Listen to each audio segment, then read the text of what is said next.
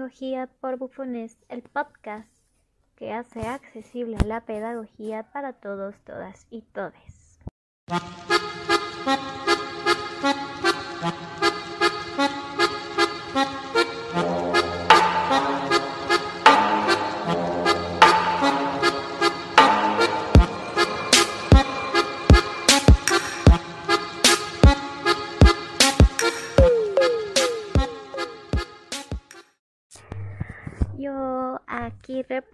Su conductora, pero sobre todo confiable amiga Annette de Pedagogía por Bufones, el podcast que busca abrir las puertas del inmenso mundo pedagógico para todas, todes y todos en el Internet de una manera sencilla, rápida y fácil de comprender.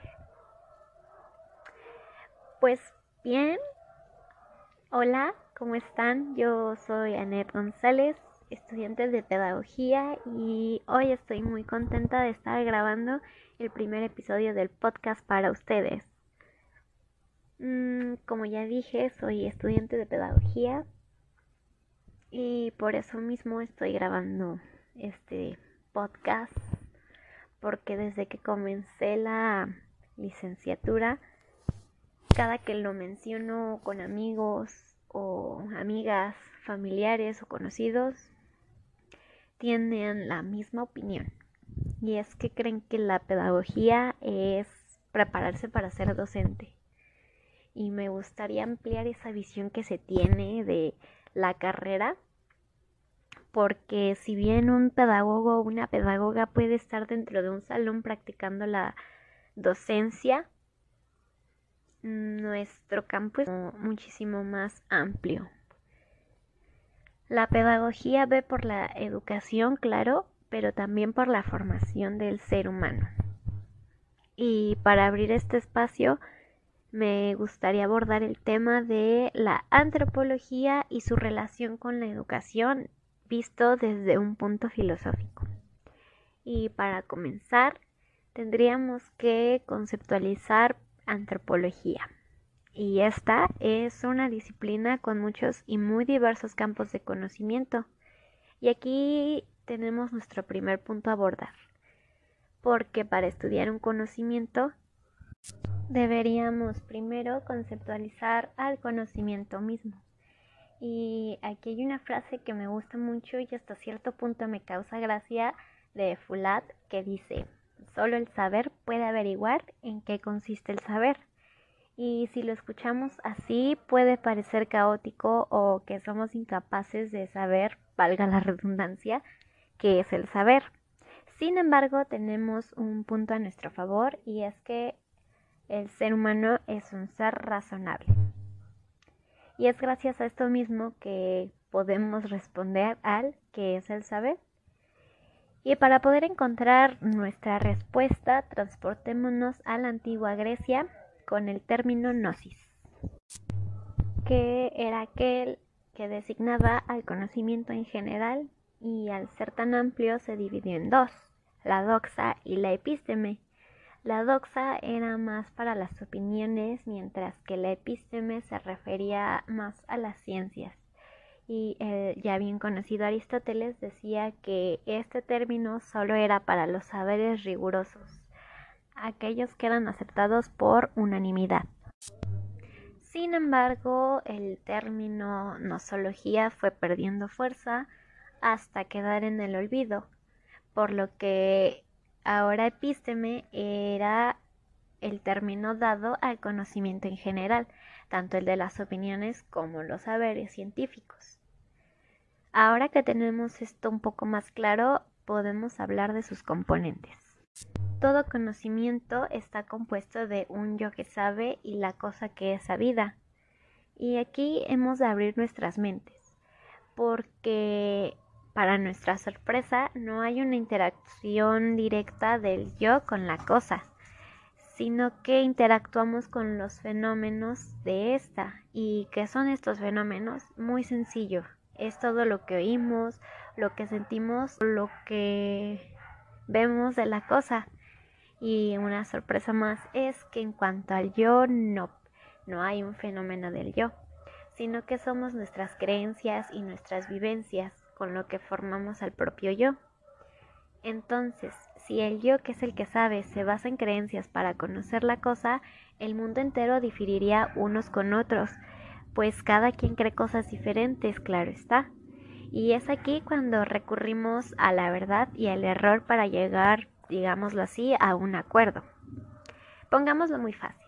La verdad es la correspondencia entre lo que se cree y el fenómeno en sí, y el error es todo lo contrario. Es cuando el fenómeno y la creencia no se corresponden. El error es más simple, ya que la verdad tiene una gran variedad. Hay, hay verdades empíricas, hay verdades formales o verdades significativas, y cada una tiene su metodología. Y por ahora no nos profundizaremos en esto ya que con lo que hemos visto hasta el momento nos vamos acercando más a nuestro tema central, la antropología como ciencia.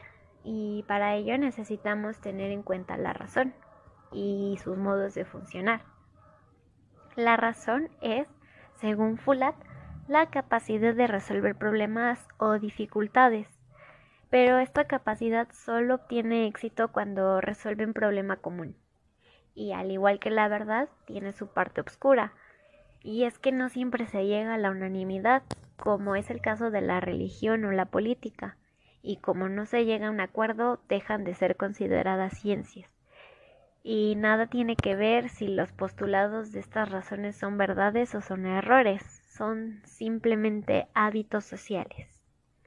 Pero vámonos por partes, porque ahora necesitamos definir qué es ciencia, es todo un lío, pero es importante y no lo vamos a dejar pasar de largo. Y aquí voy a sacar a relucir a mi políglota interior porque la ciencia tiene muchos términos.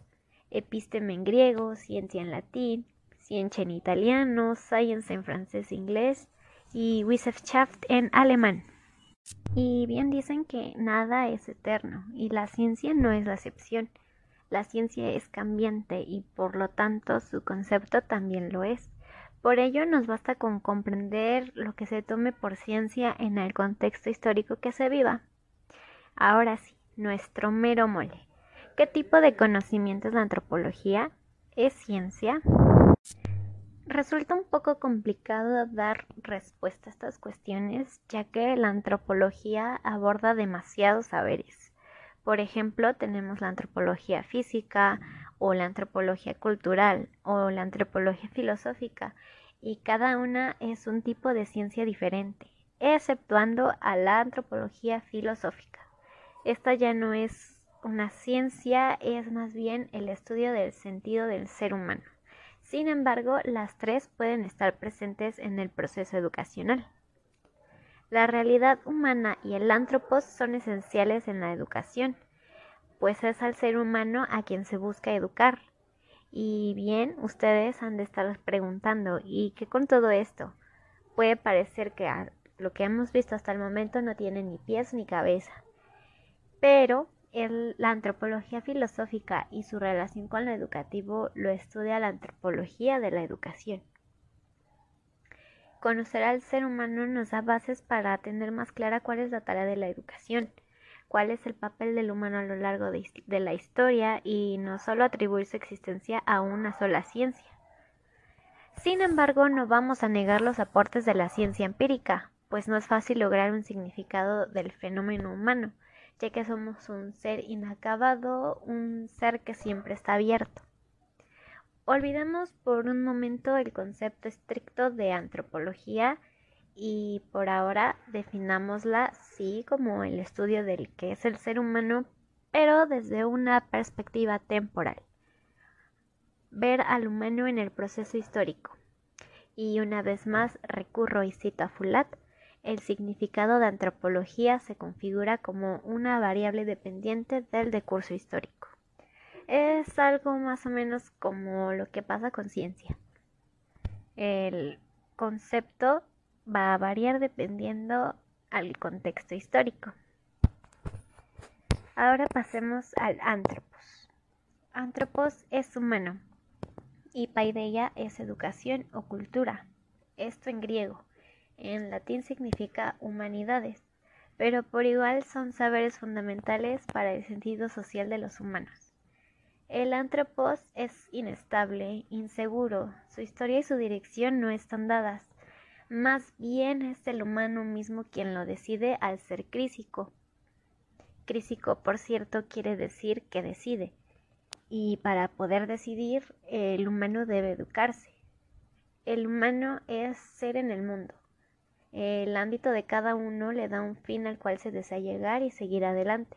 Y la antropología filosófica y la educación buscan una realidad biosocial donde el humano pueda llevar a cabo estos proyectos. Y todo esto le abre paso a la pedagogía. Pues, como les dije, la antropología se interesa por el estudio de la educación y la formación del ser humano. Y todo lo educativo tiene un para qué, es decir, un fin. Y este para qué se ve reflejado en la formación de cada uno. No hay educación sin antropología. Si así fuera, la educación se limitaría a ser un simple adestramiento. Y está claro que no es así. La educación transmite símbolos lingüísticos, históricos, artísticos, religiosos o científicos que le dan sentido al humano. La educación es generadora de cultura y a su vez está influida por esta. Y ya que estamos hablando de cultura, resulta pertinente mencionar que la cultura tiene un sentido de razón. Y entre lo racional y lo irracional está lo razonable, lo que podemos justificar sin que sea algo científico necesariamente. Son los saberes del sentido y estos son necesarios porque la concepción del humano no queda completa si nos limitamos a las ciencias naturales. Y es que bien dijo Descartes, pienso, luego existo, porque el humano toma conciencia de sí mismo al pensar, y es la antropología filosófica la que estudia las condiciones y los procesos educativos desde lo no científico a diferencia de otras antropologías. Podemos concluir entonces que el estudio del fenómeno humano no está completo si no se toma en cuenta la filosofía. Eso es todo por el capítulo de hoy, amistades. Espero que lo hayan disfrutado tanto como yo y espero que me sintonicen la próxima. Bye bye.